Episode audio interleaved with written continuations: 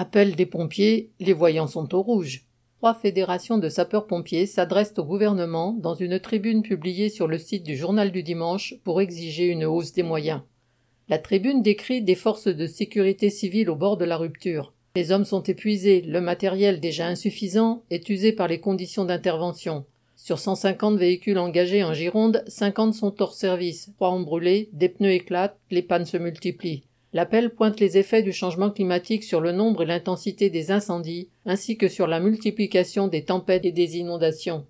Il rappelle aussi que les pompiers subissent les effets de la crise des urgences hospitalières, puisque 80% de leurs interventions concernent des missions préhospitalières.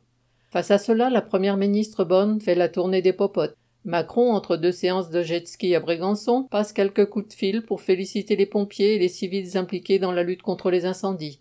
Darmanin pointe du doigt les pyromanes. Et tout cela doit s'achever par une table ronde à la rentrée, dont il ne sortira rien. Assez.